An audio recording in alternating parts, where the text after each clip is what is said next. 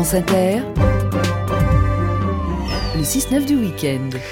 C'est l'heure de votre euh, Social Lab. Bonjour Valère Coréard. Bonjour Eric. Alors on va parler cette semaine d'un site participatif qui veut nous aider à lutter contre l'obsolescence programmée. Oui, l'obsolescence programmée. Vous savez, ce jeu du chat et de la mmh. souris, mais c'est aussi un fléau, hein, bien sûr, pour les consommateurs d'abord, et puis la planète évidemment.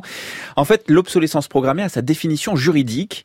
Il s'agit de l'ensemble des techniques par lesquelles un metteur sur le marché vise à réduire délibérément la durée de vie d'un produit pour en augmenter le taux de remplacement cette définition a été posée par la loi du 17 août 2015 et elle qualifie une telle pratique, Eric, de délit quand même. Hein.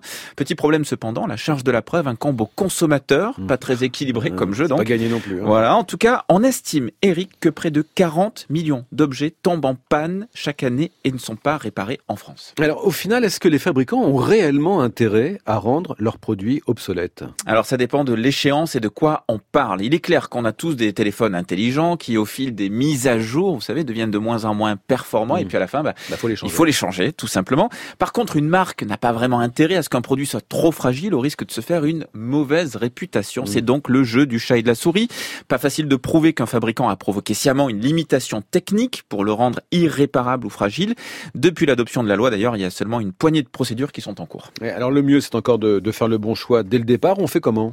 Eh ben, on essaye d'être malin, de regarder l'étiquette et puis on peut aller aussi sur le site produit durable .fr qui propose de nous aider.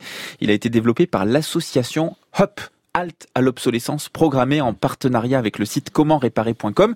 En fait, il référence de nombreux produits en évaluant leur durabilité au travers d'avis d'experts, mais aussi de consommateurs. Euh, comment est-ce que ça se présente? Alors vous sélectionnez un produit, par exemple un réfrigérateur, c'est ce que j'ai fait. Là, vous découvrez des marques et des classements. Alors sur un modèle en particulier, j'en ai trouvé un qui a une note de 4,2 sur 5, plutôt pas mal. J'ai appris que 60 millions de consommateurs avaient enquêté dessus et l'avaient classé dans un palmarès de marques fiables, c'est donc plutôt solide, et que la plupart des avis de consommateurs étaient positifs, donc je les ai regardés, c'était plutôt bon. Donc on prend. Alors pour que ça marche évidemment, il faut aussi qu'il y ait beaucoup de consommateurs qui participent et c'est ce que nous a confirmé Laetitia Vasseur.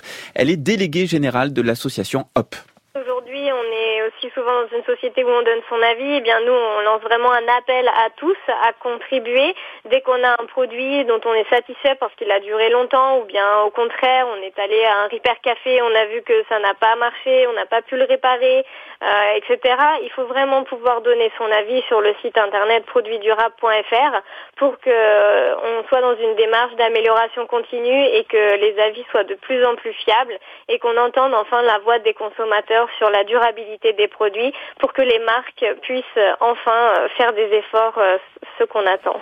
Alors Eric, j'ai pas pu m'empêcher de poser une question qui peut paraître bébête, mais enfin qu'on peut tous se poser. Bah, est-ce qu'à un moment donné, changer souvent, c'est pas bon pour la croissance, c'est pas bon pour l'emploi? Il y a 10% de chômeurs en France.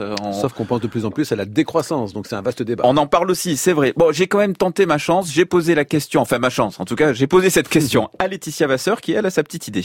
On pouvait dire ça certainement dans les années 30, 50, euh, voire 60, mais aujourd'hui, on sait euh, quel est le défi écologique euh, et on ne peut plus simplement marcher sur des logiques économiques pures et simples.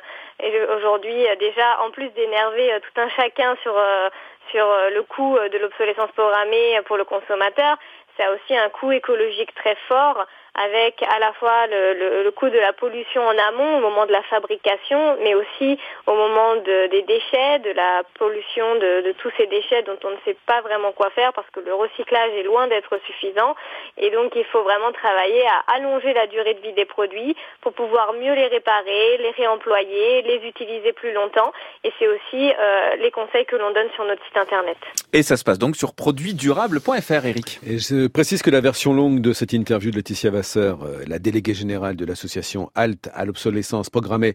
Elle est sur le site l'infodurable.fr. Quant à votre chronique Social Lab, euh, Valère Correa, elle est aussi disponible sur l'appli France Inter et le site franceinter.fr.